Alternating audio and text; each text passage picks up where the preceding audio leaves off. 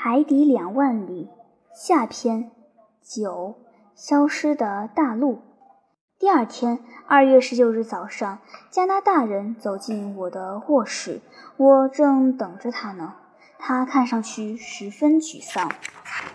先生怎么样？他开口问我。尼德，昨夜我们真背运，真是倒霉。这个该死的艇长，偏偏在我们要去偷他的小艇时，命令鹦鹉螺号停了下来。是的，尼德。他去找他的银行家有事，找他的银行家，或者更准确的说，找他的银行。我是想说，他的财富放在这大西洋里，比存在国库里还保险。于是，我把昨天夜里发生的事一五一十地讲给加拿大人听，希望他听了之后能够回心转意，不要想要离开尼摩艇长。可是适得其反。尼德兰为没能亲自去维格湾谷战场走一趟而后悔不迭。总之，他说道：“这一切没有结束，只不过是错过了一次机会。下一次我们一定会成功。如果需要的话，从今天晚上开始。现在鹦鹉螺号在朝哪个方向行驶？”我问道。“不知道。”尼德回答说。“那么中午我们去看看它的方位。”加拿大人回去找孔赛伊了。我一穿好衣服，就来到了客厅。罗盘所指示的航向令人担忧。鹦鹉螺号现在的航向是西南偏南，我们正背朝着欧洲航行。我略显焦急地等待着鹦鹉螺号航行的方位被重新标注在海图上。十一点三十分左右。储水舱已经被排空，我们的潜艇重又浮出大西洋洋面。我匆匆登上了平台，可尼德兰已经赶在了我们的前头。一眼望去，陆地已经无影无踪，只见茫茫大海，天边有几片帆影，想必是去圣罗克角等待驶航的风再绕过好望角的帆船。天空阴沉，要起风了。尼德大发脾气，试图望穿雾气弥漫的海平线，希望浓雾中能发现如此期盼的陆地。中午，太阳露了一会儿面，大副利用这瞬间的晴天测量了太阳的高度。接着，大海变得波涛汹涌，于是我们回到了舱里，舱盖又重新关上。一个小时以后，当我查阅海图时，我发现海图上标明鹦鹉螺号的方位是在北纬三十三度二十二分，东经十六度十七分，距离最近的海岸有一百五十法里。看来逃跑已经没有可能了。当我把我们所处的位置告诉加拿大人时，他那悔恨的模样，我让读者们自己去想象。至于我吗？我倒没有过分的懊丧，反而觉得像是搬掉了压在胸口的重负，并且得以比较平静地继续进行我的日常研究工作。夜里十一点左右，尼摩艇长意外地来我的卧室造访，非常和蔼地问我昨天熬了一夜，是否感到累。我回答不累。那么，阿罗纳克斯先生？我建议您去进行一次有趣的观光，厅长。去哪里观光呢？您还只是在白天有阳光的情况下参观过海底。您是否愿意在一个黑夜去看看海底？非常愿意。这次海底远足会很累，我先提醒您，要走许多路。还得爬一座山，而且路也不好走。厅长，您这么一说，更增强了我的好奇心。我这就想跟您走一趟。那么走吧，教授先生，我们去换潜水服。我来到更衣间，这才发现这次远足，我的两个伙伴和任何一个船员都不跟我们一起去。尼摩艇长甚至没有向我带上尼德或巩赛伊。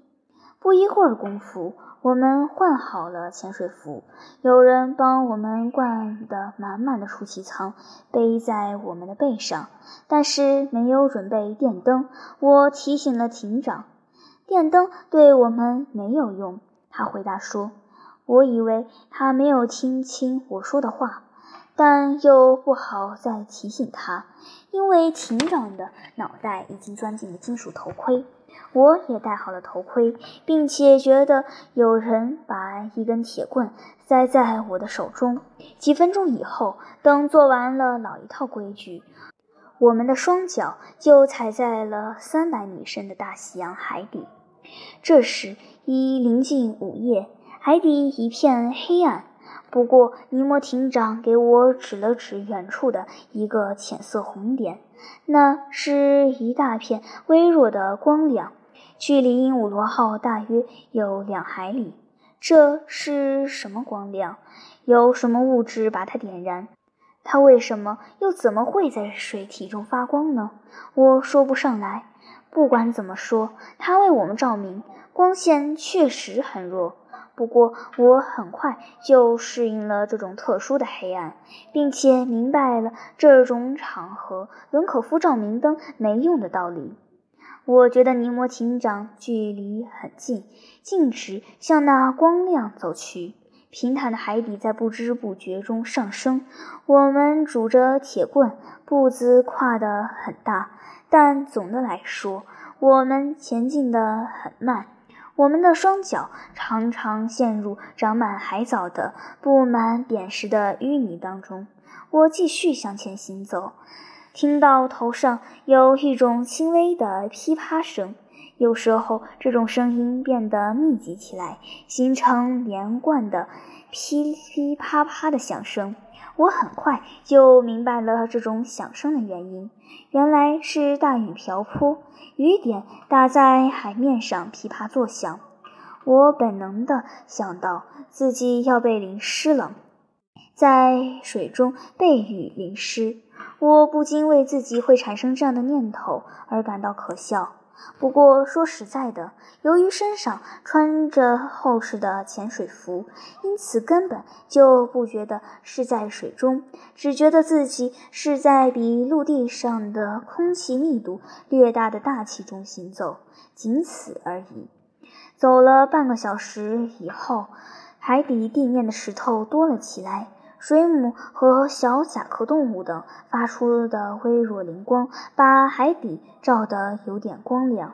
我朦胧地瞥见一堆堆长满直心动物的海藻和石块，我的脚常常黏糊在海藻层上打滑。要不是手里拄着铁棍，恐怕早就摔了不止一次了。我不停地回头，始终能看到远处鹦鹉螺号舷灯的光亮，不过变得越来越苍白。我刚才说的一堆堆石块在海底按一定的规律排列，对此我无从解释。我发现。一条条长度难以估计的大裂缝消失在远处的黑暗之中。此外，其他一些特别的东西展现在我的眼前，我简直不敢相信自己的眼睛。我觉得自己脚上沉重的铅底靴踩在一层骨骼上，发出清脆的断裂声。脚下这块辽阔的海底平原是什么呢？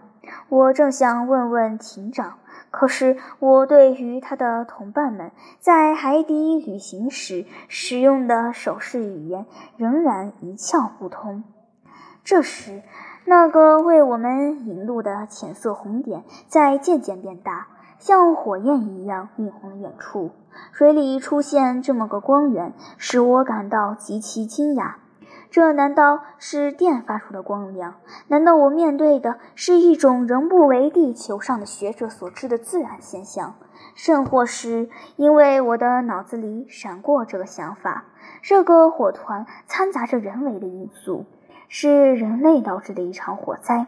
在这么深的水层，我是否会碰到像尼摩艇长一样过着这种古怪生活的同伴或朋友呢？艇长去拜访他们，我难道会在那里遇到一大帮受够了陆地上的苦难，来海底寻求独立的逃亡者？这些不可理喻的古怪念头不断地浮现在我的脑海里。在这样的精神状态下，我又不停地受到映入眼帘的海底奇观的过度刺激。即使真的在这里遇上尼摩艇长梦寐以求的海底城时，我也不会感到奇怪。我们的前面越来越亮，这道白光是一座从大约八百英里高的礁石顶上发射出来的。不过，我所见到的仅仅是水中折射的反光。而光源反射这道光亮的地方，则在礁石的那边，在大西洋底错综复杂的礁石迷宫里，尼摩艇长毫不迟疑地向前行走。他熟悉这条阴暗的道路，显然他过去常来这里，因此不会在这里迷路。我觉得他仿佛是一个海神，于是以不可动摇的信任紧跟在他身后。当他在我面前行走时，我欣赏着他的身影。他那黑色的影子把远处明亮的情景一分为二。凌晨一点，我们来到礁石的头几道斜坡前。不过，要爬上这几道斜坡，还得冒险大崎岖的羊肠小道，穿过一片树林。是的，是没有一片叶子、缺乏了生气的死树林，已经在海水的作用下被矿化了的树林。树林里到处是高大的松树，这里就像一个靠扎根在海底泥土里的树根支撑而站立的煤矿。树的枝杈犹如精致的黑色剪纸，清晰地倒映在树林上的水中。这不禁令人想起了位于山腰的哈茨山森林，可这是一个被大海吞没的森林。林间小道上长满了海藻和黑脚藻，海藻丛里有无数的甲壳动物在爬行。我攀登岩礁，跨过横躺着的树干，扯断了攀附在树干上的海藤，吓跑了在林间转悠的鱼群。我跟在这位不知疲倦的向导后面，兴致勃勃，也不感到疲倦。多美的景色！如何描绘它时好？如何描绘这水中的森林和岩石呢？它的底部显得黑暗而又荒凉，它们的上面则因那团光亮及其反光而被笼罩在红色之中。刚刚被我们踩过的一块块岩石，在我们身后一片片的坍塌下去，犹如雪崩一样，发出沉闷的轰隆声。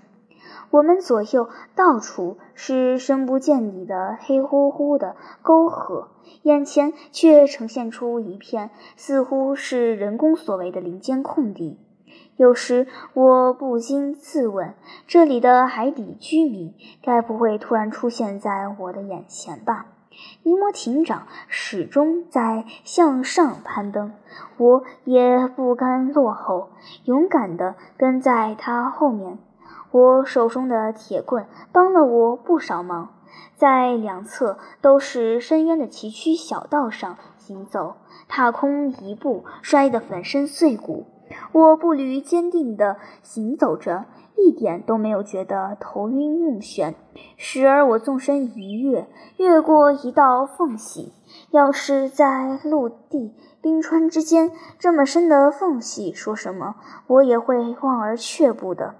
时而，我在一根躺在深渊两侧、不停地摇晃着树干上冒险地走过，而且能不看两脚一眼，双目只顾欣赏这一带荒凉的景色。那边仿佛在垂头顾盼自己规则的基座的巨大岩石，好像在向平衡规律挑战。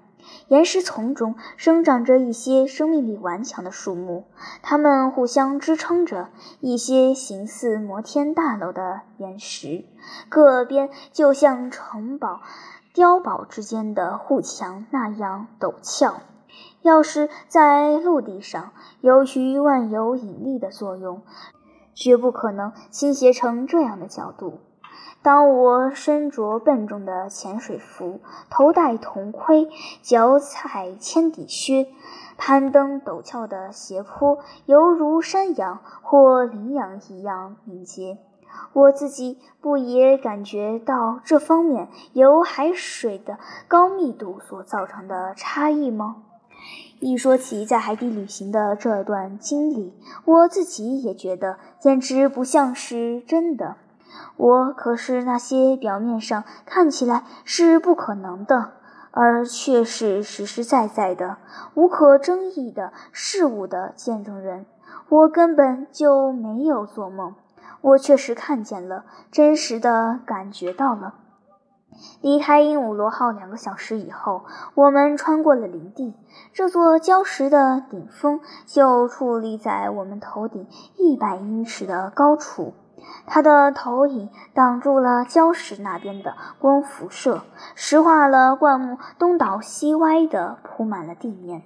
我们每走动一步，一群群鱼像野草丛中受惊的鸟儿一样一哄而起，岩石堆坑坑洼洼的，行走困难。在岩石下面幽深的岩洞和深不可测的洞穴里，我听到了可怕的东西发出的声响。当我看到一根又粗又长的触须横挡在我前进的道路上，或听到一只大鳌虾在黑洞里发出令人毛骨悚然的咯咯声时，我全身的鲜血都涌到了洞口，数以千计的亮点在黑暗中闪烁。那是蜷缩在巢穴里的巨大的甲壳动物的眼睛。大鳌虾犹如持戟的卫兵，严阵以待，挥舞着双鳌，发出金属般的响声。大海蟹像是一门门瞄准了目标的大炮。可怕的章鱼扭动着触角，活像几条缠绕在一起的活蛇。这个我素昧平生的超凡世界是什么地方呢？这些仿佛是把岩石作为自己的第二甲壳的甲壳动物，又是属于哪一目的的呢？大自然是在哪里发现了它们无性繁殖时期的生活呢？它们在大西洋底层已经生活了多少个世纪了呢？不过我不能停留。尼摩艇长已经对这些可怕的动物习以为常，因为对他们毫不在乎。我们登上了第一块高地，有许多令我惊奇的东西等待着我。这里横横着许多景色美丽的废墟，留下了人工所为的痕迹，而不是造物主造物的杰作。从这垒成堆的石块中，昔日的城堡、寺院依稀可辨，现在已被鲜花盛开的执行动物占领。海藻和墨角藻，而不是常青藤，成了这里的主人。这部分因地壳巨变而被淹没的世界，到底是什么地方呢？是谁把这些岩石和石块堆砌得像史前的石棚一般呢？现在我又是在哪里呢？尼摩艇长心血来潮，把我带到了什么地方？我想询问尼摩艇长，但我无法问他。于是我拽住了尼摩艇长的胳膊，叫他停下来。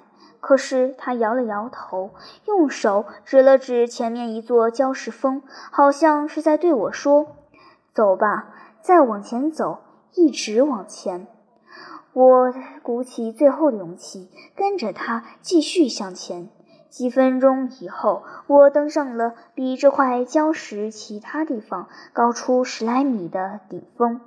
我俯首眺望我们刚才爬上来的一侧山坡，这座礁石只比海底平地高出七八百英尺，但是礁石的一侧则距离大西洋海底的高度是这一侧的两倍。我举目向远处眺望，一块由强烈的闪光照耀的广袤空间一览无遗。原来这座礁石是一座火山，在距离顶峰五十英尺的地方，雨点般密密麻麻的石块和岩渣丛中，一个巨大的火山口正在喷射急流般的熔岩，散落在海水中，成了熔岩的瀑布。这座火山就像一把巨大的火炬，照亮了整个海底平原，一直到海底地平线的尽头。我刚才说过，海底火山口喷射熔岩流，而不是火焰。火焰的产生需要空气中的氧气，在水里产生不了火焰。不过，熔岩流本身就有白炽的成分。能够产生白色的火苗，一旦与海水接触，就会产生强烈的反应，把与之接触的海水化为蒸汽。湍急的流水带走了这些趋于扩散的气体，熔岩流一直流淌在这座礁石脚下。就像维苏维火山的喷出物一样，一直流淌在另一侧的托雷德尔格雷科城一般。事实上，我的眼前到处是废墟、沟壑和废弃物。一个被摧毁的城郭，屋宇倾覆，寺院坍塌，拱门散架，梁柱倒地。不过，从中还能感觉到托斯卡纳建筑比例均称的构造。稍远处横横着一个巨大的输水工程的废墟，这边是一座护城河的加固墙，还有潘迪神庙式的浮屋。那边是码头的遗址，好像是一个古代的沿海港口。有可能停泊过商船或战舰。更远处是一道道长长的坍塌了的护城墙和大街废墟。尼摩艇长带我来看的，简直是一座沉入大海的庞贝城。我在哪里？我在什么地方？我不顾一切想问个究竟。我想说话，想脱掉在我脑袋上的铜头盔。可是尼摩艇长的手势阻止了我。接着，他捡起了一块白垩石，走到一块玄武岩前，写了一个词：“亚特兰蒂斯。”我的头脑豁然开朗。亚特兰蒂斯，泰奥庞波斯笔下的梅罗彼得古城，帕拉图所说的亚特兰蒂斯岛，奥利金、包尔菲利奥斯、让布里科斯。德安维勒、马尔特、布朗、洪堡等人不承认他的存在，他们把他的消失归处于神话传说。而波塞多尼奥斯、普林、安尼阿纽斯、马塞卢斯、德尔图良、恩格尔、谢雷、图尔纳福尔、布丰、德阿乌扎克等却认为他确实存在。这片陆地现在就展现在我的眼前，而且仍带着证明它曾遭受过天谴的不容置疑的痕迹。因此，这个沉没了的地区仍存在于欧洲、亚洲和利比亚以及直布罗陀海角以外。强大的阿特兰斯人民就是这里生息繁衍。古希腊发动的头几次战争就是冲着他们来的。历史学家柏拉图本人把这个英勇的时代的丰功伟绩写入了自己的著作。他的《泰迈奥斯与克里迪阿斯对话录》可以说是受诗人和立法者梭伦的启发而撰写。一天，伦梭和萨伊城。这时已经有八百年的历史，铭刻在古城神庙圣墙上的年表可以证明这一点。几个年长的圣贤聊天，其中一位长者讲述了一个比比萨城还要古老一千年的城市，那就是雅典最古老的城市。在建成九百世纪那年，这座城市被阿拉斯人攻陷，而且毁坏了部分建筑。据这位长者说，阿特拉斯人占领了一个比亚洲和非洲之河还要辽阔的大陆，其面积跨越北纬十二度到四十度。阿特兰斯人把他们的统治势力。甚至扩展到了埃及，还想强迫古希腊人接受他们的统治，但因遭到希腊人不屈不挠的抵抗，而不得不退却。几个世纪过去了，发生了一次地壳巨变，洪水、地震接踵而来，一昼夜之间，亚特兰蒂斯便销声匿迹了，只有几座最高的山峰仍然露出海面。即现在的马代拉群岛、亚速尔群岛、加纳利群岛和福德角群岛。尼摩艇长在白垩史上写下的那个名词，在我的脑海里唤起了这么多的历史回忆。我就这样鬼使神差地脚踩着这块大陆的一座山峰，我用手触摸着这些具有上千世纪的历史与地质时期同时代的废墟。我在与盘古同时代的人走过的地方行走，我脚上沉重的靴子的铅底踩碎了传说时代的动物的骨骼，而现在已经矿化了的大树曾经阴庇过它们。啊，为什么不多给我一点时间？我真想走遍这座山的陡坡，走遍这个无疑连着非洲和美洲的辽阔大陆，游览这些挪亚时期大洪水前的城郭。也许就在这里。我的眼皮底下，曾经是崇尚武力的马基摩斯城邦和虔诚的尤比乌斯城邦的遗址。他们的彪悍居民在那里生活了整整几个世纪。他们不缺力量来修建这些现在还能抵挡的海水的城郭。也许有朝一日，这些被海水吞没的废墟。还会因火山喷发而重新露出水面。有人已经指出，在这一带大西洋海域有许多海底火山，有许多船只在这片多灾多难的海底上面经过时，感觉到特别的震动。有的船听到海底地壳碰撞发出的沉闷响声。另一些船收集到了喷出海面的火山灰，这个地带一直到赤道，迄今仍受到地下深层力量的作用。有谁知道，在遥远的将来，由于火山喷出的熔岩日积月累，一些火山顶是否会不断增高，最终会露出大西洋洋面？我正浮想联翩、千方百计地把这一壮观场面和各个细节映入自己的脑海时，尼摩艇长却用胳膊肘依靠在一块石碑上，一动不动，像一尊石雕一样，心醉神迷。他是否在思念这些已经消逝的先辈，在向他们请教人类命运的奥秘？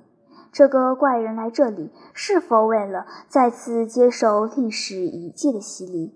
他这个不喜欢现代生活的人来这里，是否为了重温古代生活的旧梦？我怎样才能了解他的思想，和他一起探讨他的思想，从而理解他的思想呢？我们在这地方整整停留了一个小时，凝视着这片熔岩光亮笼罩着的广袤平原。有时，熔岩喷发的强烈程度令人吃惊，地核内部的浮滚使山体的地壳发出阵阵震颤。这种深沉的响声在水体中传播，放大以后发出响亮的回响。就在这时，月亮透过水层露了一会儿面，在这块被淹没的大陆上投下了几缕苍白的光亮。虽然只是几缕轻微的光亮，但却产生了难以描绘的效果。庭长站起身来，依旧恋恋不舍地向这块广袤的平原投去了最后一瞥。随后，他用手做了一个手势，示意我跟上他。